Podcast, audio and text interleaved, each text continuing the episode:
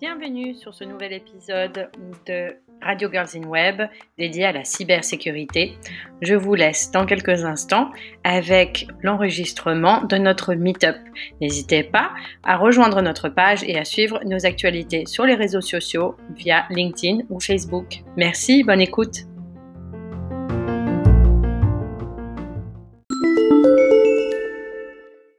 Soir, on va parler de cybersécurité, euh, qui est en fait une thématique assez large. C'est un terme également qui peut faire polémique dans le métier. Euh, on va aborder plusieurs thématiques, sécurité de l'information, protection des données, test anti-piratage, mais aussi cyberharcèlement et les notions de conformité légale. Euh, vous avez bien compris qu'on est tous concernés, euh, que ce soit par rapport à la sécurité de notre boîte email, de nos données personnelles, mais ça peut être également les VPN installés euh, dans le cadre du travail, surtout avec le confinement, le télétravail. ça peut être dans la sphère du personnel aussi, avec le harcèlement sur les réseaux sociaux, dans le domaine du médical, avec des dossiers qui sont de plus en plus partagés, mais aussi dans le cadre des loisirs. On a l'IoT qui explose avec l'utilisation de montres et autres euh, devices euh, qui permettent de générer euh, de la donnée et qui posent la question du stockage et du partage. Donc voilà à peu près les, sujets qu'on va couvrir dans l'ensemble. je vais inviter quand même Sana, Anne-Fleur et Nelly à se présenter un petit peu plus pour parler un peu de leur spécialité, sous quel angle elles, elles, abordent la question, peut-être parler un petit peu des éléments de parcours pour chacune d'entre vous. Euh, qui permettrait à tout le monde de situer un petit peu d'où vous venez et comment vous êtes arrivé à la cybersécurité. Euh, Sana, est-ce que tu veux démarrer? Vous m'entendez? Oui. Ok. Alors, euh, super, bah, bonjour à tout le monde. bah, merci déjà pour l'intérêt que vous suscitez pour la cybersécurité. On en reparlera un petit peu plus tard, des raisons pour lesquelles je vous remercie. Et euh, donc, l'idée, c'est que euh, donc j'ai 33 ans, j'ai fait toutes mes études en fait euh, en apprentissage dans le milieu de l'informatique à la base. Et au moment de faire mon master, j'ai eu l'opportunité euh, de, découvrir le monde de la sécurité. Et euh, voilà, c'est comme ça que, j'ai mis mon premier pied dans, la sécurité. Donc, c'était des sujets euh, assez orientés sur la, sécurité, mais niveau gouvernance. C'est-à-dire que c'est au niveau de, des dirigeants que, que ça se situait. Et en fait, euh, suite à ces deux années où euh, j'ai découvert un petit peu le risque, l'analyse de risque, etc., j'ai décidé de revenir un tout petit peu plus dans la technique pour bien comprendre quels étaient les problèmes euh, bah, des gens qui travaillent dans les organisations pour ne pas avoir à leur imposer des choses sans vérifier la faisabilité. voilà, des sujets orientés sécurité. Et euh, donc aujourd'hui, euh, ça fait 4 ans ou 5, c'est peut 4, oui, que j'ai euh, monté ma société d'accompagnement donc pour les entreprises qui font soit du B2B, soit du B2C, sur l'implémentation d'un certain nombre de référentiels sécurité. Donc, ce sont des référentiels ISO ou bien orientés autour de, la loi, par exemple, tout ce qui peut être sur l'hébergement des données de santé etc. Et aujourd'hui, euh, j'ai la chance de travailler à la fois avec des startups, donc vraiment des sociétés euh, soit toutes neuves euh, ou très très jeunes, soit des sociétés aussi qui sont bah, voilà, bien implanté depuis 20 euh, ans, 30 ans, 50 ans. Voilà, donc euh, c'est super intéressant de pouvoir travailler, euh, de travailler sur tous ces aspects-là, sachant que je pense qu'on y reviendra aussi. Mais la sécurité et la cybersécurité ne concernent pas que l'informatique et c'est là que ça devient intéressant aussi. Super. Merci Sana. Nelly, veux-tu te présenter et expliquer un petit peu ton parcours en lien avec la cybersécurité? Oui, euh, en fait, euh, mon parcours, euh, à la base, ce n'était pas dans, dans le numérique. après que j'ai fondé l'association liée à la blockchain, bon, évidemment, mon parcours allait vers, vers le numérique. Et j'atterris dans la, dans la cybersécurité un peu par hasard. Parce que, en fait, moi, je me spécialise beaucoup euh, pour aider les gens à comprendre les nouvelles technologies. Et j'étais approchée par une école de programmation euh, pour commencer à animer des ateliers d'initiation à la cybersécurité. Et ça, c'était le, le première approche. Aussi, quand j'ai commencé à connaître un petit, peu, un petit peu plus par rapport à la cybersécurité, c'était euh, grâce à l'activité avec la blockchain. Mais euh, voilà, c'était au hasard. Et aujourd'hui, euh, je m'intéresse euh, de plus en plus à la cybersécurité, mais dans une autre optique. J'ai un cabinet de consulting à Amsterdam. Et, et là, je suis en train de me focaliser surtout dans l'analyse des données liées à la cybersécurité. Ok, super, merci. Anne-Fleur, euh, donc tu as présenté euh, euh, très rapidement la société que tu as fondée également. Est-ce que tu veux parler un petit peu de ton parcours et comment toi tu es arrivé sur la cybersécurité? Oui, bien sûr. alors, moi, j'ai un, un, profil plutôt généraliste business, en fait, au départ. Je ne suis pas quelqu'un de technique. Donc, j'ai à peu près 12 ans d'expérience et donc j'ai commencé effectivement plus euh, sur des fonctions business dans l'IT. Euh, et puis, euh, à un moment donné, j'ai eu l'opportunité de créer donc, cette société Vadata avec mon associé, qui lui, pour le coup, est l'expert technique sécurité de nous deux. et moi, j'ai apporté plus tout ce qu'il y a autour, en fait, en termes de, management, de business, de vision qui fait qu'on peut développer une entreprise. Euh, ce qui m'a vraiment intéressée en fait là-dedans et ce qui a fait que dire, je me suis prise au jeu et je suis devenue moi aussi passionnée finalement par ces sujets, c'est vraiment tous les enjeux de société qu'il y a autour de la cybersécurité qui sont hyper euh, voilà. On utilise tous le numérique euh, pour faire, j'ai envie de dire, quasiment tout. Euh, alors, bien sûr, euh, plus ou moins selon, selon les personnes. Il y a des gens qui sont plus euh, geeks que d'autres, mais enfin, néanmoins, je pense que à la fois dans le travail, on utilise tous une tonne d'outils euh, numériques, et puis dans la vie privée, voilà, entre le web, les applications mobiles, tu parlais aussi de l'IoT tout à l'heure, vraiment le, le, digital est partout.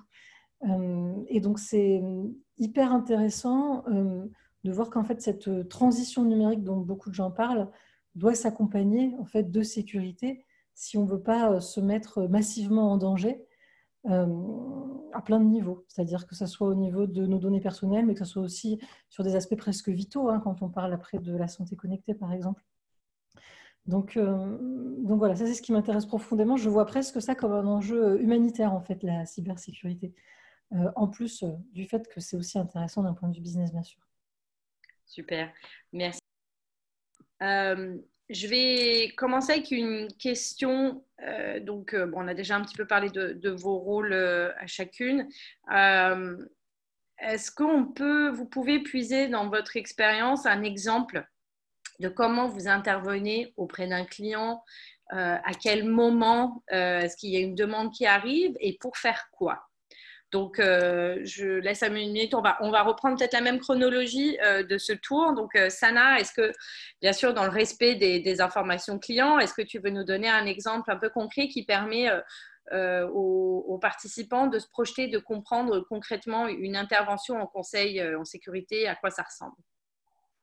Absolument. Alors, l'idée, c'est que je vais essayer de partir d'un cas qui peut concerner un petit peu tout le monde, euh, puisque euh, on parle beaucoup de, de, tout ce qui est hébergement des données de santé. Et en fait, ce qui est important de comprendre, c'est que de plus en plus, euh, les instructions en termes de sécurité, elles nous arrivent par les lois.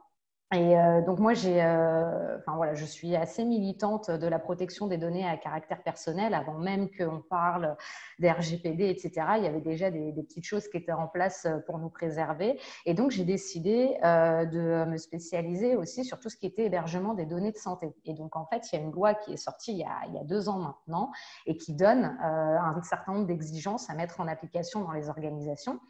Donc, toute entreprise, euh, alors là je vulgarise un petit peu évidemment, hein, parce qu'il peut y avoir des exceptions, mais toute entreprise qui va manipuler de la donnée de santé euh, doit, euh, devrait être certifiée. Encore une fois, il y a des exceptions.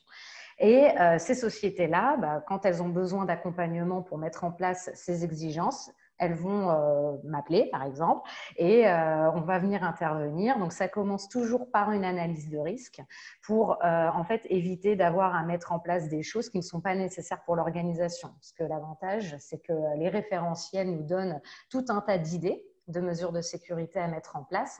Mais voilà, toutes ont des degrés de mise en place. On n'a pas forcément besoin, en gros, mon expression préférée, c'est on ne va pas acheter un char d'assaut pour tuer une mouche. Voilà. Euh, ça coûte très très cher et il n'y a pas forcément besoin, euh, juste pour une mouche, une petite tapette à 2 euros euh, voilà, au supermarché peut suffire. Et donc en fait, c'est vraiment ça l'objectif, c'est d'identifier où sont les risques et de mettre à la mesure des risques des mesures de sécurité en face. une fois que voilà, cette, cette, cette, roue commence à se mettre en place, qu'on est toujours dans, dans, dans, le cadre de l'amélioration continue, euh, eh bien, on met en place aussi des processus pour vérifier que les bonnes pratiques sont bien mises en application. Et ensuite, généralement, il y a une phase d'audit qui intervient. Euh, où euh, bah, je peux aussi, généralement, j'accompagne mes clients pour cette phase d'audit pour pas qu'ils voilà, soient trop perturbés devant les, les auditeurs qui, qui, parfois peuvent avoir des questions pièges ou ce genre de choses. Une petite information aussi qui peut peut-être euh, vous rassurer en tant que citoyen, c'est que toutes les entreprises qui se certifient, donc soit euh, ISO 27001 qui est euh, une, une certification, enfin, un certificat très orienté sur la sécurité de l'information et euh, hébergement de données de santé, etc. Euh, elles doivent être auditées tous les ans. Donc, ce qui fait que quand elles se lancent dans ce genre de démarche, on n'est pas sur du déclaratif où on dit oui, c'est bon, je suis OK, tout va bien. Euh, c'est que tous les ans, il y a les auditeurs qui viennent. Donc, là-dessus aussi, bah, parfois, ça peut représenter un peu de... voilà, encore du travail pour nous dans l'accompagnement, mais c'est surtout que pour moi, c'est assez rassurant de se dire que tous les ans, il y a un auditeur qui vient vérifier que voilà, les, exigences sont bien respectées, qu'elles sont toujours là, que les bonnes pratiques sont en place. Voilà. Super, merci pour cet exemple. Nelly, euh, veux-tu puiser dans ton, dans ton expérience et raconter peut-être un cas qui puisse euh, permettre de mieux comprendre comment tu interviens et, les enjeux de sécurité? Oui, en fait, j'ai fait des, des, interventions un peu très diverses, soit par exemple, dans des écoles de programmation en, France, avec cette école, euh, aussi dans des événements, euh, par exemple le salon professionnel pour euh, les femmes, ou d'autres événements avec des, ateliers avec beaucoup de personnes. Donc, les contenus étaient un peu adaptés selon les publics, mais l'idée, c'était de faire une sensibilisation à la cybersécurité mais avec une autre optique, avec l'optique de se mettre dans la peau d'un pirate, de comprendre la logique, comprendre comment, comment il pense. Et l'idée, c'était d'essayer de faire des attaques. Voilà, maintenant qu'on a compris voilà, comment ils font, on va essayer de le faire nous-mêmes. Et là, par exemple, nous faisons des, tentatives de, phishing, mais aussi, ce que c'était très sympa, c'est qu'aujourd'hui, euh, nous, nous laissons une trace sur Internet avec tous les réseaux sociaux, avec toute l'information qu'il y a sur nous sur, euh, Internet. C'est aussi de prendre confiance. Plus d'informations il y a sur nous, plus c'est facile euh, de nous cibler. Voilà, donc c'est derrière une prise de conscience de quelles, informations est-ce que vous trouvez pour mieux me, cibler? Ouais, c'est l'empreinte qu'on génère finalement euh, sans se rendre compte parfois. Voilà, donc c'est ça aussi. Ce que j'aimais aussi, euh, par exemple, c'est, euh, on parlait beaucoup de piratage de Wi-Fi. Mais euh, voilà, quand, quand on, on, va dans une gare, quand on va dans un café, c'est très facile d'utiliser le Wi-Fi gratuit. Sauf qu'on n'est jamais sûr si c'est le vrai ou c'est un, réseau pirate en fait. Donc on, donne des, des, euh, des, euh, des, conseils pour comment pouvoir s'assurer, mais aussi c'est aussi à nouveau la prise de conscience. Euh, aujourd'hui, c'est tellement accessible de faire une activité de, de, piratage de Wi-Fi, par exemple. il faut juste, si moi je voulais aller dans un café, faire un réseau pirate pour, pour, pour euh, aller pêcher des données à droite à gauche. C'est juste, euh, il me faut juste une petite chose comme ça. C'est une petite antenne qu'on connecte à je connecte à mon ordi. ça coûte 20 euros sur Amazon. Après, j'utilise un logiciel qui est open source, donc gratuit. Et voilà.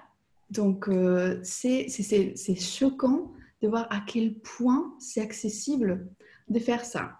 Donc, l'idée, c'est de, faire des gens euh, prendre conscience euh, des, des, de danger, mais aussi de l'identifier et comprendre la logique.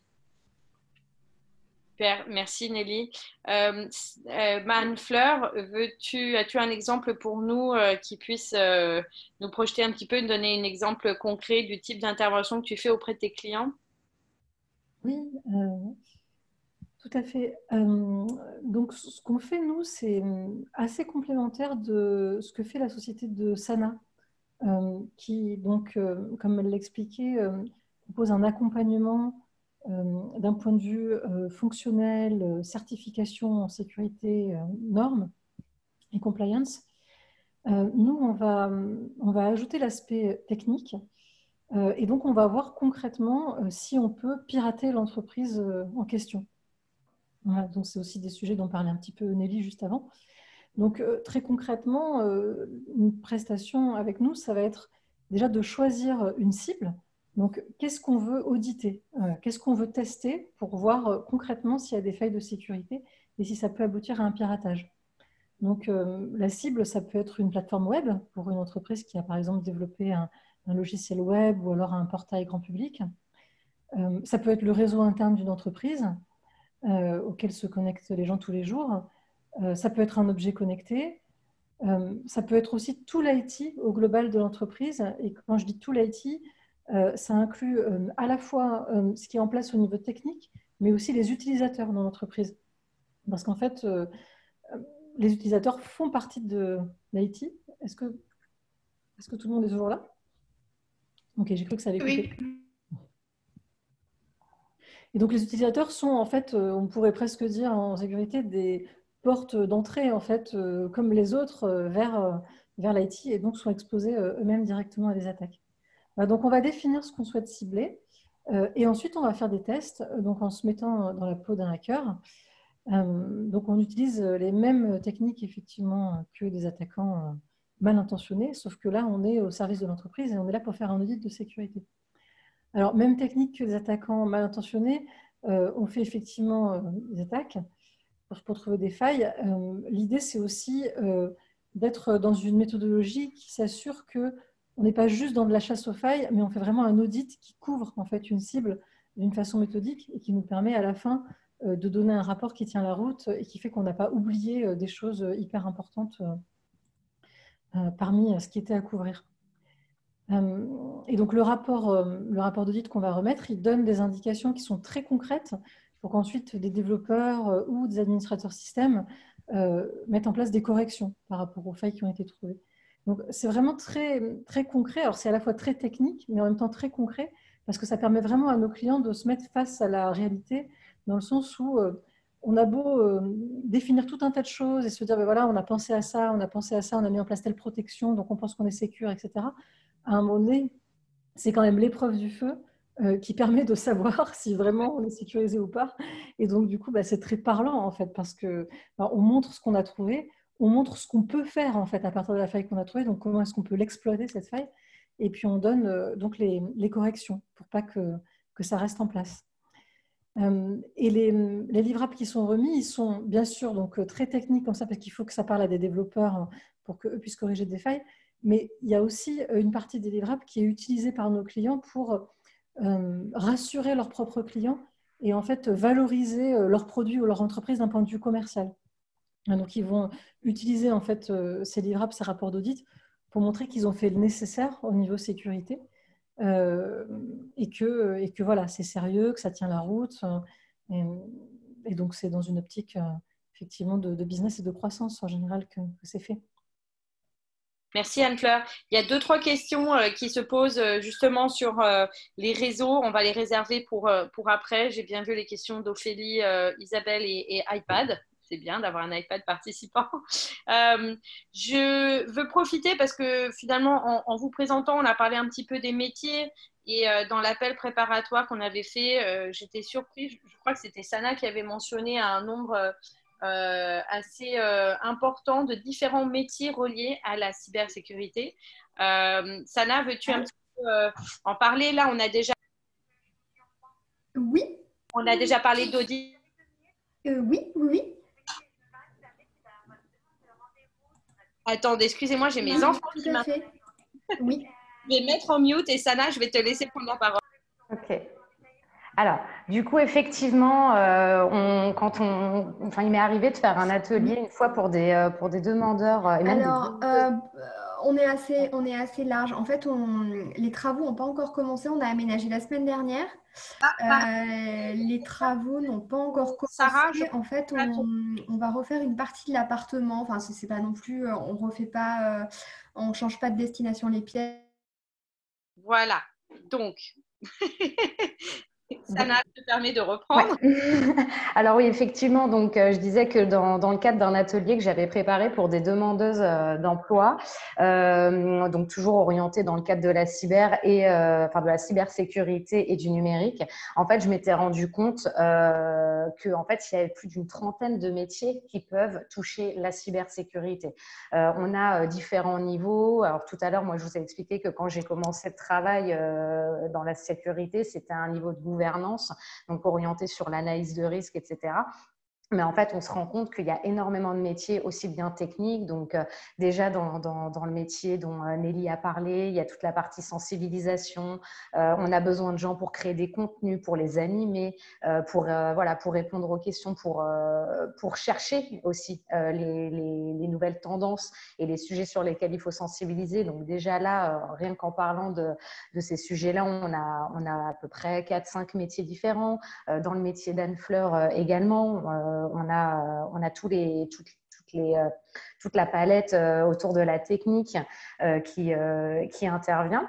Enfin, qui peuvent, qui peuvent du coup exister dans le monde de la gouvernance aussi. En fait, ce qu'il faut aussi comprendre, c'est qu'une des raisons pour lesquelles il y a autant de métiers, c'est qu'aujourd'hui, la sécurité, elle s'inscrit partout. Et à partir du moment où elle s'inscrit euh, sur euh, la gestion des fournisseurs, la gestion euh, du numérique, hein, on, en, parle depuis tout à l'heure, la gestion des ressources humaines à travers le fait qu'on va les sensibiliser, la sécurité physique, le simple fait qu'il y ait un badge à l'entrée du bâtiment, qui est un poste d'accueil, on va recueillir vos noms, prénoms quand vous rentrez dans le bâtiment. le fait qu'il y ait des juristes spécialisés dans les sujets sécurité vis à -vis de la loi, tout ça, finalement, on se rend compte que comme la sécurité est partout, il y a toujours moyen de trouver euh, un métier qui, euh, qui parlera de cybersécurité. Il y a une spécialisation finalement de, cybersécurité. Je pense notamment au contenu. Je crois qu'il y a un énorme travail de vulgarisation, comme, comme parlait un petit peu Nelly, et de sensibilisation euh, qui, est assez clé aussi. Euh, merci. Est-ce que euh, Nelly et, Anne-Fleur, voulez-vous rajouter quelque chose par rapport à ces, différents euh, métiers, peut-être qui n'ont pas été mentionnés? Oui, en fait, je voulais parler aussi de CF6. En fait, CF6, c'est une association, c'est l'association, c'est le cercle des femmes de la cybersécurité en France. Et la thématique toujours de quel métier, pour qui, comment, quand, si pour moi, c'est trop tard, c'est trop tôt. Donc, euh, a réalisé une publication. C'est celle-ci. Euh, voilà. C'est une guide des métiers, d'opportunités et des formations dans la cybersécurité. Donc, toutes les questions qu'on se pose, tous les types de, métiers. Euh, là, le, premier, la première classification qu'ils que, font, c'est dans cinq grandes euh, familles de métiers.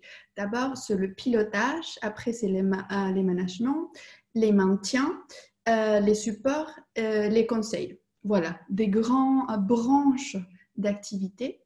Mais je trouve cette publication pour pouvoir avoir le détail de tous ces types de postes, c'est super ce qu'ils sont faits et aussi euh, ils sont mis euh, les types d'entreprises qui recrutent pour chaque métier.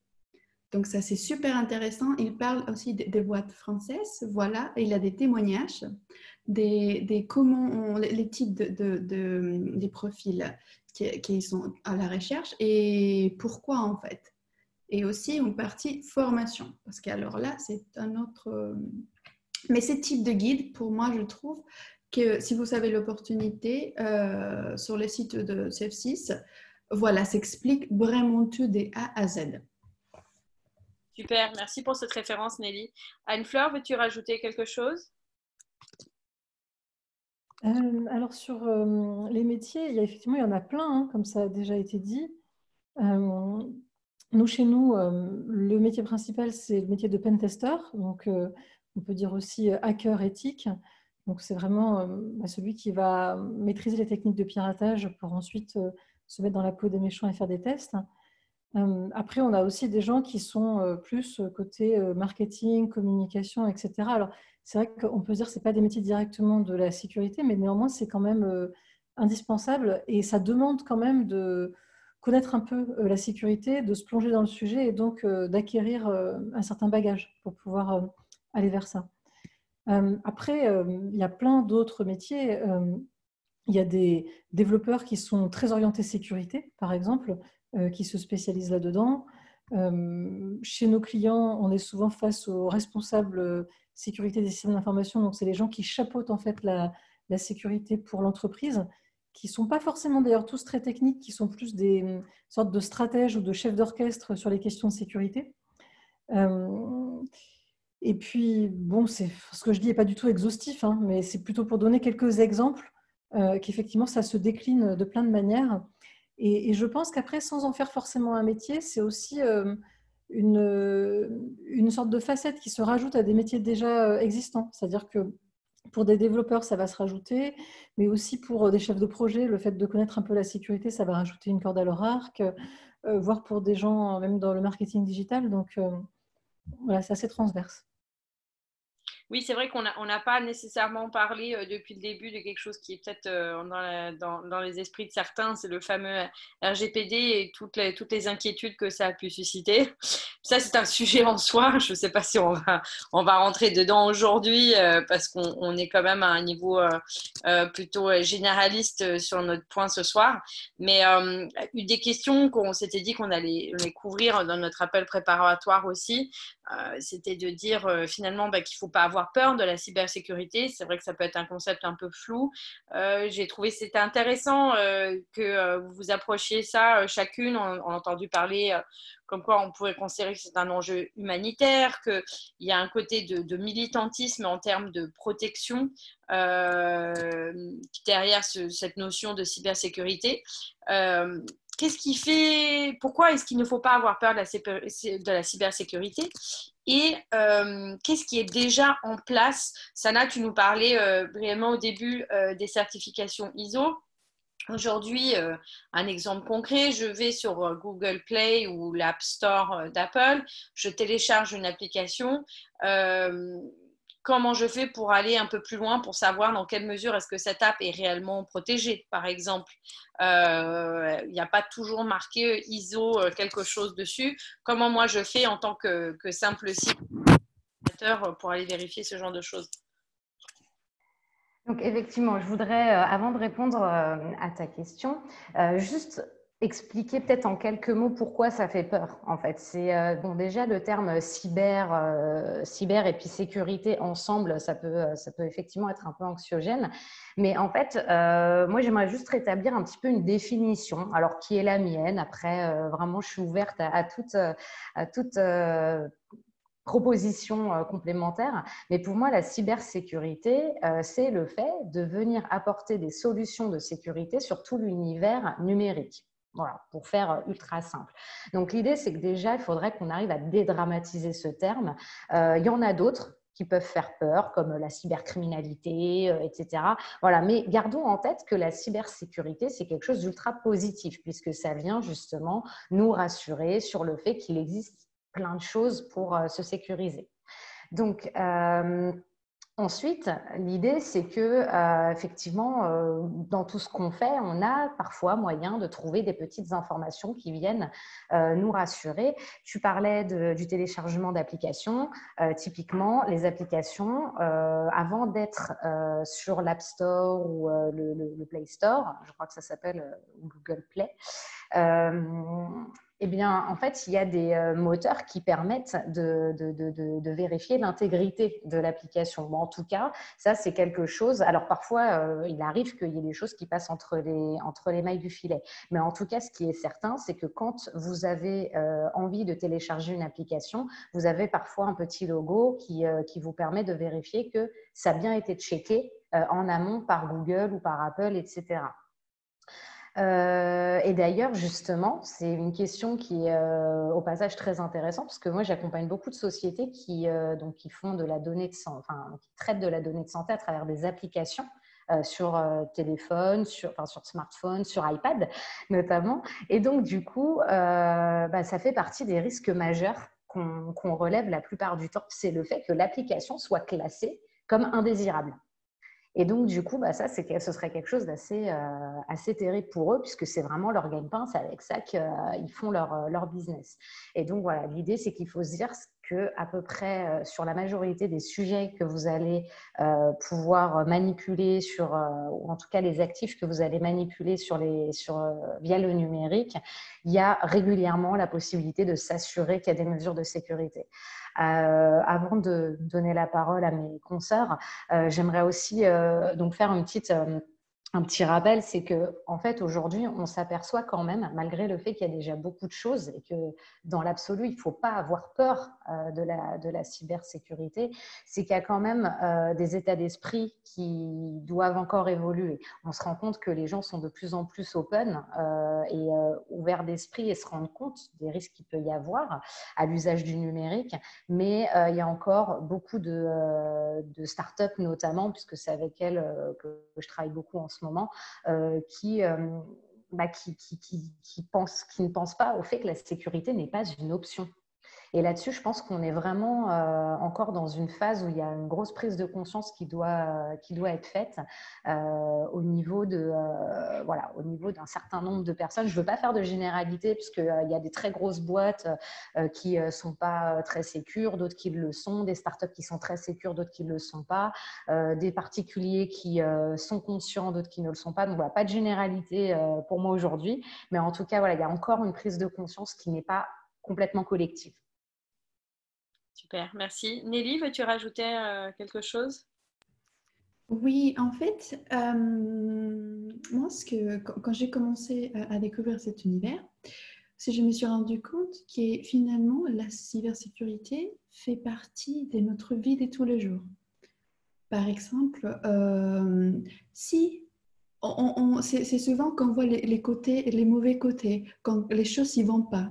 Mais aussi, la cybersécurité, c'est pour que les choses aillent bien, c'est-à-dire pour nous protéger.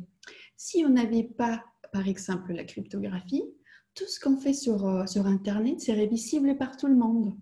Donc, c'est aussi notre ami. Et, l'idée de protéger nos informations, c'est pas nouveau, ça vient de, des romans avec euh, les chiffres nécessaires pour, pour euh, pouvoir euh, protéger des communications militaires en Mésopotamie, pour protéger des, des, euh, des recettes de, poteries. Donc, ça, ça vient, c'est pas nouveau, ça vient depuis, depuis la nuit du temps. Les gens essaient de protéger des informations. Donc, aujourd'hui, ça a pris, avec la digitalisation, ça a pris voilà, une, autre, une, autre, une autre manière, mais la cybersécurité, ça fait partie de notre vie de tous les jours. Et c'est quelque chose de très important parce que plus on est connecté, plus on a besoin d'elle. Donc en fait, finalement, c'est notre ami. Mais c'est pour ça que pour connaître ses côtés, il faut, il faut savoir, il faut la connaître en fait. Voilà, il faut, voilà. mais c'est vrai qu'on a une technologie, elle va euh, exponentiellement vite. On n'est pas nécessairement capable de comprendre nécessairement dans quoi on a mis euh, le doigt quand on télécharge une app ou qu'on s'engage dans un logiciel ou un process. Et, euh, et en même temps, euh, il y a des gens qui, peuvent autant profiter de cette situation sans, sans qu'on sache. Je pense que le côté virtuel, que des choses peuvent se passer à notre insu, à une échelle qu'on a peut-être de la difficulté à imaginer aujourd'hui. On a la, protection des données, mais aussi la protection des, des images. je pense à ça c'est un sujet qui, qu'on on ne traitera pas aujourd'hui, mais euh, quand même, il y a la cybercriminalité autour d'images de, d'enfants ou la protection d'images intimes. Euh, euh, enfin voilà, ça c'est tout un phénomène aussi qui, est, plutôt peut-être qui relève de la criminalité plutôt classique, mais ça c'est clair que c'est quelque chose en soi aussi. Anne Fleur, est-ce que toi tu veux rajouter quelque chose Tu parlais comme quoi tu considères la cybersécurité comme un enjeu humanitaire. Est-ce que tu veux élaborer un peu plus là-dessus? Euh, alors oui, euh, simplement pour rebondir un peu sur tout ce que tu as dit, sur tout ce qui a été dit, il y a eu beaucoup de choses hein, euh, sur différents sujets. eh bien, attendez, juste un petit instant. Est-ce qu'il y a une attaque en cours chez un client? Non, c'est bon. en fait, je ne sais pas si la cybersécurité, ça fait vraiment peur. C'est plutôt l'insécurité qui fait peur que la sécurité, à mon avis. Euh, alors après, ceci étant dit, oui, des fois, ça peut faire peur la sécurité, dans le sens où ça peut sembler contraignant, effectivement, pour certaines personnes. C'est-à-dire que pour une entreprise, ça peut être euh, oh là là, mais qu'est-ce que qu'est-ce combien ça va me coûter euh, Ou alors on est déjà sous l'eau avec le projet, on a déjà tellement de choses à gérer. Si en plus il faut commencer à corriger des failles, etc., on va pas s'en sortir. Donc ça, ça peut être vécu comme comme contraignant. Après, je, je comprends ça. Euh, c'est normal, en fait. C'est normal que ça puisse, euh, entre guillemets, euh, faire peur à ce niveau-là ou être un peu dérangeant. Après, c'est des, compromis, en fait, et des choix à faire. C'est-à-dire que Sana qui prenait au début un exemple sur le fait de se débarrasser d'une mouche, c'est vrai qu'il y a une sorte de compromis à faire en sécurité. Euh, une banque ne va pas mettre en œuvre le même, niveau de protection euh, qu'une petite start-up euh, qui n'est pas sur des enjeux ni de santé, ni financiers. Voilà, tout le monde doit s'occuper de sécurité, c'est sûr c'est important, mais après, il, faut trouver une proportion raisonnable en fait par rapport au niveau d'exposition au risque qu'on a et, oui, au risque en fait, tout simplement.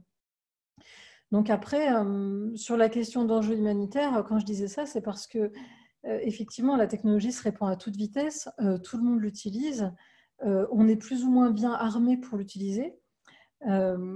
les exemples qui me viennent en tête, c'est par exemple en France au niveau des générations. alors, bien sûr, tout le monde peut, entre guillemets, se mettre en danger dans l'utilisation à mon des technologies, mais je pense particulièrement aux personnes âgées. quand on leur offre un téléphone ou qu'elles commencent à utiliser Internet pour communiquer avec leurs petits-enfants, etc., des gens qui sont tellement pas digital natifs qu'ils sont capables de cliquer sur un petit peu tout et n'importe quoi. Euh, et, voilà, si à un moment donné, on leur demande de cliquer sur quelque chose parce qu'il y a un problème, etc., ils peuvent très facilement se faire avoir par un ransomware, encore plus que quelqu'un qui sera un peu plus à l'aise avec les technologies. C'est un peu cliché sur l'âge, mais voilà, c'est pour donner des exemples qui parlent. Euh, il y a aussi des pays dans le monde où euh, voilà, le digital se répand. Il y a des pays où il y a beaucoup plus de smartphones que d'ordinateurs des pays en voie de développement, par exemple. Et c'est génial parce que ça, ça ouvre en fait des possibilités sur plein de services en fait et sur plein de choses qui peuvent être hyper utiles dans ces pays-là. Maintenant, c'est vrai que voilà, en fonction de, du degré d'éducation de la population et de conscience des enjeux, les gens peuvent aussi se mettre vraiment en danger sur des choses de leur vie, etc., qui peuvent avoir un impact euh, par rapport à des problèmes de cybersécurité c'est pour ça que pour moi, c'est un enjeu presque humanitaire, effectivement. C'est parce que ça peut vraiment affecter la vie des gens euh, plus que ce qu'on croit. Quand tu parlais du RGPD tout à l'heure, je pense que le RGPD, ça, a permis en tout cas de sensibiliser quand même un certain nombre de gens aux questions de la protection des données, donc c'est plutôt bien. Alors c'est vrai que ça a été pénible pour beaucoup d'entreprises parce que euh, voilà, ça peut être lourd, il faut mettre des choses en place, etc. C'est pas, c'est pas simple. Euh, mais au moins, euh, le sujet, du coup, est quand même euh, rentré assez facilement dans toutes les têtes. C'est-à-dire que se poser des questions sur les données, maintenant, c'est devenu un petit peu plus naturel. Donc, on, évolue petit à petit vers plus de sécurité.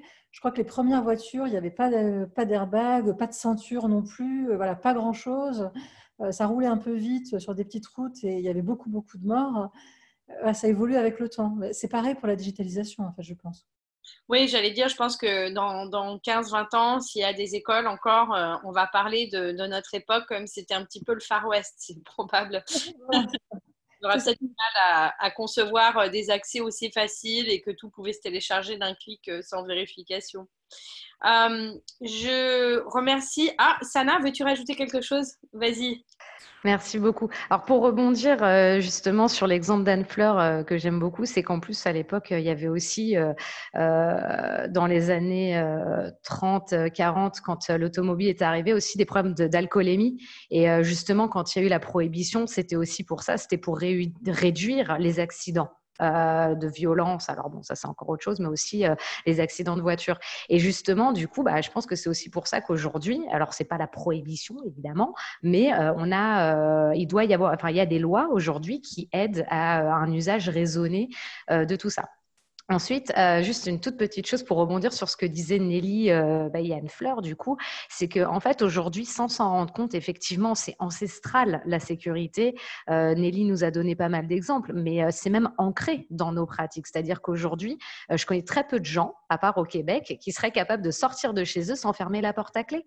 je connais très peu de gens qui seraient capables, par exemple, pour leur mariage ou un très gros événement, faire appel à un fournisseur sans vérifier les avis sur Internet sans demander de conseils, etc.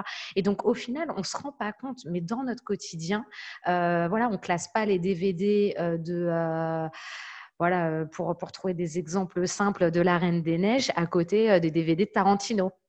Voilà, donc dans la sécurité, c'est ce qu'on appelle la classification. Et c'est ce qui fait qu'en fait, sans s'en rendre compte, j'imagine, en tout cas, au quotidien, on fait de la sécurité. Voilà, donc c'est quelque chose de clairement, je pense, accessible dans les consciences. Mais comme disait Anne Fleur, le truc c'est qu'au niveau des entreprises, il y a un compromis à faire qui parfois peut faire peur. Et au niveau des, des, particuliers, il y a bah, voilà, beaucoup la peur qui, qui, qui peut faire qui peut restreindre ou en tout cas voilà, qui, qui, qui peut mettre certaines limites. Et j'espère qu'on répondra aujourd'hui à, quelques-unes de vos interrogations euh, là-dessus. Oui, je pense qu'il y a aussi un vrai euh, enjeu aussi sur euh, l'expérience usagée. En fait, il y a une, il y a une peut-être pas nécessairement responsabilisation, mais une inclusion des métiers du UX le plus tôt possible finalement dans la, dans, la, conception de, produits et de services pour pouvoir avoir ces enjeux de sécurité en tête également. Euh, il nous reste une dizaine de minutes. Euh, j'ai envie euh, d'ouvrir aux questions. Il y en avait deux, trois qui avaient été posées tout à l'heure sur le réseau 3G, 4G. Très rapidement, avant de procéder à ça, je voulais juste vous faire une petite annonce à propos de Girls in Web. Donc, on va avoir l'AG à la fin du mois qui va avoir lieu. On va voter un nouveau bureau. Euh, donc, il y aura un appel de candidature qui va se manifester sous peu. N'hésitez pas à suivre ça. Et, euh, et on vous recevrez plus d'informations à ce sujet euh, si vous êtes abonné à notre newsletter ou si vous suivez sur les réseaux sociaux. Voilà pour le petit moment, le petit moment Girls in Web. je vais reprendre, commencer à préparer vos questions. Je vais reprendre la première question qui s'est posée dans le chat, donc celle d'Isabelle, qui demandait est-ce que euh, la 4G serait euh, plus sécuritaire que le Wi-Fi? Euh, là, il n'y a pas quelque chose qui est 100% sûr. Ça n'existe pas. Ça, en sécurité 100%. Mais par contre, on peut prendre des mesures pour, pour atténuer voilà, les, les, risques. Par exemple, on peut bien utiliser des réseaux Wi-Fi publics, mais alors, donc, conseil numéro 1, et euh, désactiver votre connexion directe à un réseau. Parce que normalement, les réseaux pirates, il n'y a pas de mot de passe. Donc, si vous avez cette option de, vous vous connecter automatiquement dès qu'il y a un, réseau sans, sans, mot de passe, voilà, vous allez vous connecter. Et les pirates, ils comptent sur ça. Donc, dès que vous êtes dans des endroits publics, désactiver cette option. Aussi, si vous êtes dans un café, si vous êtes dans ce gare, allez demander quel est le nom du réseau. Quel est le nom exact? Parce que, comme par exemple, quand je vais créer un, réseau Wi-Fi pirate, c'est moi qui décide le nom. Donc, je peux mettre Starbucks 2 euh, ou Starbucks. Voilà, donc c'est moi qui décide. Donc, essayez, euh, dans la mesure de possible, de demander quel est euh, le nom du réseau. Super, merci Nelly. Euh, Anne-Fleur, euh, veux-tu rajouter quelque chose sur ce sujet-là ou peut-être on peut passer à la question d'exemples de, de, failles que demandait euh, Ophélie? Oui, alors juste par rapport à ça, donc effectivement, Nelly a, raison sur les réseaux pirates, hein, ça existe, il y a des faux réseaux Wi-Fi, ils sont là pour juste piéger les gens. Après, au-delà de cette question, sur la 4G ou le Wi-Fi, en fait, c'est pas en soi que la 4G est mieux sécurisée que le Wi-Fi, c'est simplement une question de comment va être configuré le réseau Wi-Fi pour voir s'il est sécur. Donc, oui, les conseils, c'est effectivement, comme disait Nelly, bah, de ne pas se connecter à tout et n'importe quoi. Euh, et effectivement, dans les endroits publics, c'est mieux d'éviter de se connecter à des Wi-Fi publics. Et puis après, il peut y avoir des Wi-Fi euh, d'entreprise qui sont mal configurés et donc sur lesquels il y a un certain nombre de failles. Ça existe aussi. Euh, ça peut aussi être le cas chez soi, en fait, au niveau personnel. La 4G en soi, il n'y a pas forcément y avoir grand-chose à faire, en fait. Si c'est par exemple juste utiliser la 4G avec son téléphone, oui, moi, quand je suis dans un endroit public, si j'ai le choix entre me mettre sur un réseau Wi-Fi, même si je sais que c'est le vrai réseau Wi-Fi de l'endroit, mais je ne sais pas trop euh, si c'est une passoire ou pas ce réseau Wi-Fi, je préfère euh, rester sur mon réseau 4G de téléphone, par exemple. Voilà, pour être euh, dans le concret. Après, sur des exemples de failles, il, y en a, beaucoup. Donc, c'est vrai qu'en général, on donne des exemples dans une conversation par rapport à un contexte particulier. Euh, voilà, si on parle du web, par exemple, euh, il y a des failles qui sont plutôt côté serveur, donc au niveau de la, configuration des serveurs web. Euh, et puis, il y a des failles qui sont plutôt côté applicatif, donc au niveau du code vraiment qui est développé par les développeurs. de manière générale, ce qu'on voit, c'est qu'il y a un peu plus de maturité sur la sécurité côté serveur que côté applicatif. Mais après, ça ne veut pas dire qu'il n'y a jamais de faille côté serveur. Voilà, mais c'est une tendance, on va dire. Euh, ça s'explique aussi par le fait que euh, je pense les gens qui travaillent côté, euh, côté serveur, administration système, ont un peu plus de background en sécurité généralement. Sur des développeurs, sur ceux qui sortent d'école depuis quelques années, il commence à y avoir de la sensibilisation à la sécurité, mais c'est encore assez récent.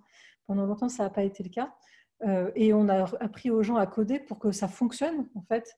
Euh, que quelque chose marche, ce qui est déjà très important, qu'il n'y ait pas de bug, que ça soit codé vite aussi souvent, parce que c'est vrai que les gens ont souvent des contraintes de délai, etc., euh, avec des questions de, planning à tenir, de budget. Et donc, euh, c'est vrai que la, sécurité peut être oubliée, et en plus, si les gens n'ont pas forcément la formation qui va avec, d'autant plus. Mais après, il existe plein de types de failles. Il en existe, euh, par exemple, sur l'IoT euh, euh, spécifique sur le hardware. Il y a, sur des objets connectés, on, peut parfois même, à travers les composants électroniques eux-mêmes, en fait, directement dumper des infos dans ah. les composants. Donc, en fait, les types de failles sont très variés.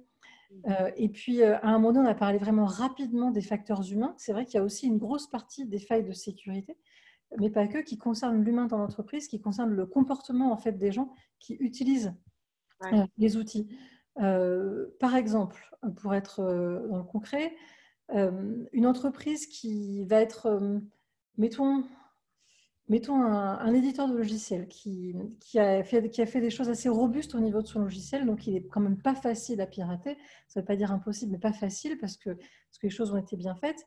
Et puis qui a renforcé aussi la sécurité de son informatique interne en mettant en place un certain nombre de protections ensuite, un pirate qui veut accéder à des données va plutôt essayer de passer par le facteur humain, qui va être peut-être du coup plus faible si la technique est bien sécurisée, c'est-à-dire euh, essayer de piéger les gens en leur envoyant des emails, des emails de phishing, en passant des appels téléphoniques, euh, en se faisant passer pour quelqu'un. Après, pareil, il existe des techniques en fait pour euh, faire de l'usurpation d'identité quand on envoie un email et donc donner l'impression que ça vient de la part d'un collègue ou d'un chef. On peut aussi spoofer un numéro de téléphone, comme ça, euh, tu reçois un appel, tu as l'impression que c'est le numéro portable de ton chef, mais en fait, ça a été usurpé. Donc, voilà, il y a plein de, plein de choses possibles en fait. C'est, c'est beaucoup de créativité. Euh, alors, j'ai trois questions qui sont euh, très intéressantes, toutes les trois. Donc, euh, on va peut-être devoir faire un choix. ou peut-être je vais réserver une réponse, réserver une question à chacune d'entre vous. Donc, la première question de Marjolaine, c'est est-ce que les logiciels ou le, tout ce qui est open source, le libre, est une solution pour plus de sécurité ou pas forcément Parce que celle-là, c'est quand même une question potentiellement chargée. Euh, la deuxième, c'est quid du Bluetooth qui elle aussi est potentiellement une grande question. Et la troisième, Nelly parlait d'ateliers de sensibilisation, d'exercices pratiques de hacking. Est-ce qu'il y a ce type d'atelier qui existe en ligne et ou sur Lyon? Donc, Sana, quelle question souhaites-tu prendre? On va essayer de te donner une minute à peu près pour répondre. La première si, je, vais, essayer de faire vite. Alors, l'idée, c'est que euh, le monde du libre, ce, sont des, donc des solutions donc open source, etc. Ça peut être sécure, ça peut être sécurisé comme ça peut ne pas l'être. Moi, sur le monde libre, il y a une question euh, qui fait que parfois, je ne vais pas aller vers ce type de solution. C'est que je vérifie régulièrement euh, quelle est la communauté autour de l'outil ou de la solution? Parce qu'il est arrivé à plusieurs reprises qu'il y ait des outils super bien, très intéressants intéressant, etc., mais qui ne soit géré que par un seul individu. Et si cette personne euh, décide, donc quand on dit gérer, c'est par rapport au codage, par rapport aux améliorations, aux debugs, etc. Et si cette personne décide d'arrêter son activité, ou euh, qu'il lui arrive un truc, hein, tout simplement, eh bien malheureusement, c'est un critère de sécurité. La personne n'est plus disponible pour euh, améliorer l'outil. Et donc, du coup, on se retrouve euh, bah, sans solution, ou en tout cas avec des solutions buggées ou avec des nouvelles failles de sécurité qui ne pourraient pas être corrigées. Voilà. Et euh, ça dépend aussi, du coup, s'il y a une personne, il y a moins d'énergie pour travailler sur le projet, etc., pour corriger, améliorer. Voilà. C'est vrai qu'il y a la question de l'enjeu de la communauté. Je pense que les plugins de WordPress, par exemple, je pense que c'est un exemple très, très parlant dans ce sujet-là. Euh, il nous reste les questions du Bluetooth et des ateliers de sensibilisation. Nelly, quelle question euh, te tenterait le plus? Ah, Les ateliers. Alors, donc, euh, les ateliers que je, réalisais, c'était avec l'école de programmation Simplon. Donc, Simplon, je n'ai pas aujourd'hui des, dates comme ça, mais normalement, ils il, s'organisent ce type d'événements. Aussi, il y a des formations chez Simplon. J'adore Simplon parce que c'est gratuit. Et ils sont vraiment, ils essayent d'intéresser un, max des femmes dans tout ce qui est programmation et, et, métiers numériques. Donc, euh, euh, vous pouvez vous approcher de Simplon pour savoir euh, s'il y a des formations en, sur des, ateliers comme ça, des, prochaines dates peut-être. Sinon, dans le site de, du CEF6, je viens de, de, partager le, lien. Là, les CEF6, il y a toutes les informations. Là, vraiment, il y a des personnes euh, qui, qui, s'occupent de, tous ces types de, demandes et qui euh, ont une vision plus globale de, l'agenda. Mais aussi, les, mieux aujourd'hui, c'est de chercher sur Internet ou des meet-up euh, Meetup euh, en ligne. Voilà, mhm. ça sera le plus simple, les, plus rapides. Merci Nelly. Rapidement, tu mentionnais euh, avoir partagé le lien. C'était dans la fenêtre de chat que tu l'as mis? Oui, j'ai dans les documents, j'ai toutes des formations gratuites tous les liens. Voilà. Parfait. Et Anne-Fleur, est-ce que tu te sens de nous parler un petit peu de, du Bluetooth, de ton impression à propos de, cette technologie et le rapport avec la, sécurité c'est peut-être. Euh, Pas de souci. Euh, voilà, de toute façon, je vais en parler d'une façon euh, un petit peu générale, hein, comme on fait là. Mais disons que le Bluetooth en soi, donc c'est un protocole et donc il n'y a, pas de, a pas de réponse directe à la question est-ce sécurisé ou pas. ce qu'il faut voir, si on prend par exemple l'IoT, donc qui utilisent beaucoup le, Bluetooth, euh, c'est surtout la question de l'implémentation en fait euh, du Bluetooth dans le, euh, lors de la conception en fait de la, de la solution en elle-même. Donc les problèmes qu'il peut y avoir sont plus souvent liés à l'implémentation du protocole que le protocole lui-même au sens strict. alors après, on n'est jamais à l'abri du fait qu'un chercheur découvre une faille voilà, sur le Bluetooth en soi et donc quelque chose ensuite euh, qui doivent être patchés en fait euh, rapidement euh, partout par tous ceux qui l'utilisent. Mais c'est vrai que la plupart du temps, les problèmes sont plus liés à des choses qui sont faites au niveau individuel, en fait, sur la conception de telle ou telle solution utilisant le, Bluetooth. Et du coup, c'est un peu la, enfin, c'est un raisonnement qui est commun sur plein de choses. tu prenais l'exemple de WordPress en fait tout à l'heure. Alors, je ne sais pas si tu veux que j'en parle, je peux ne pas en parler, hein, mais WordPress, je pense que ça va probablement concerner pas mal de monde. Hein. C'est quand même un peu le monopole du, front-end de nos jours. Bah, en fait, WordPress, disons que y a, ça, ça, a parfois très mauvaise image. Moi, j'en souvent des gens qui pensent que WordPress, c'est la cata au niveau sécu, parce qu'en fait, c'est tellement utilisé que du coup, c'est aussi très, très attaqué pour les pirates, parce que c'est assez bankable, en fait. Euh, et puis, il y a plein de WordPress qui ne sont pas à jour, qui sont mal sécurisés, etc. On peut facilement prendre le contrôle de plein de sites, en fait, en faisant des attaques sur WordPress. En soi, un WordPress qui est bien mis à jour, bien maintenu, euh, et qui n'utilise pas trop de plugins exotiques. Et on en revient à ce que disait Sana en fait sur livre, c'est que ça dépend de la communauté qui est derrière. Donc si, euh, si le plugin il est très peu utilisé, euh, pas mis à jour, etc., c'est pas vraiment une très bonne idée d'utiliser. Après, si par contre c'est des choses qui sont vraiment utilisées par énormément de monde avec une communauté qui travaille dessus, là oui, ça pose beaucoup moins de, problèmes parce que du coup ça va être patché s'il y a quelque chose. Donc, voilà, un WordPress qui est bien utilisé en soi présente pas plus de risques qu'un site fait main euh, voilà, un site fait main, ça peut aussi être, euh, être très dangereux. De manière générale, plus quelque chose est utilisé quand même par une vaste communauté, plus il y a de chances pour que euh, on a déjà identifié un certain nombre de problématiques. Mais aussi une plus grande probabilité qu'il y ait des solutions, du coup.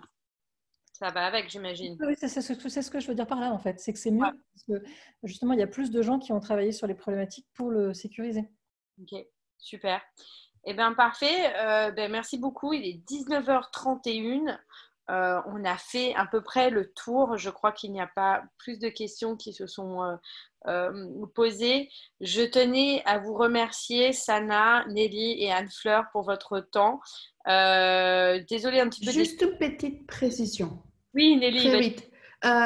Julie, elle vient de partager des liens. Alors, c'est des liens pour une formation gratuite de l'ANSI pour initiation à la cybersécurité. Elle est géniale. Aussi, il y a le site de, gouvernement français pour aider euh, les victimes d'un cyberattaque. Et il vous, il guide vers la personne qui peut vous aider d'un euh, où vous évitez. Voilà, c'est génial. Et aussi le lien pour les livres avec les guides des métiers formation de safety. Donc, vous savez tout ça là. Super, merci d'avoir précisé ça.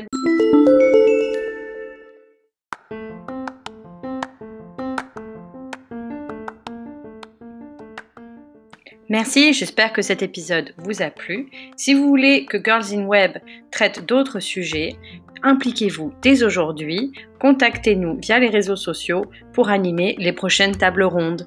Bonne journée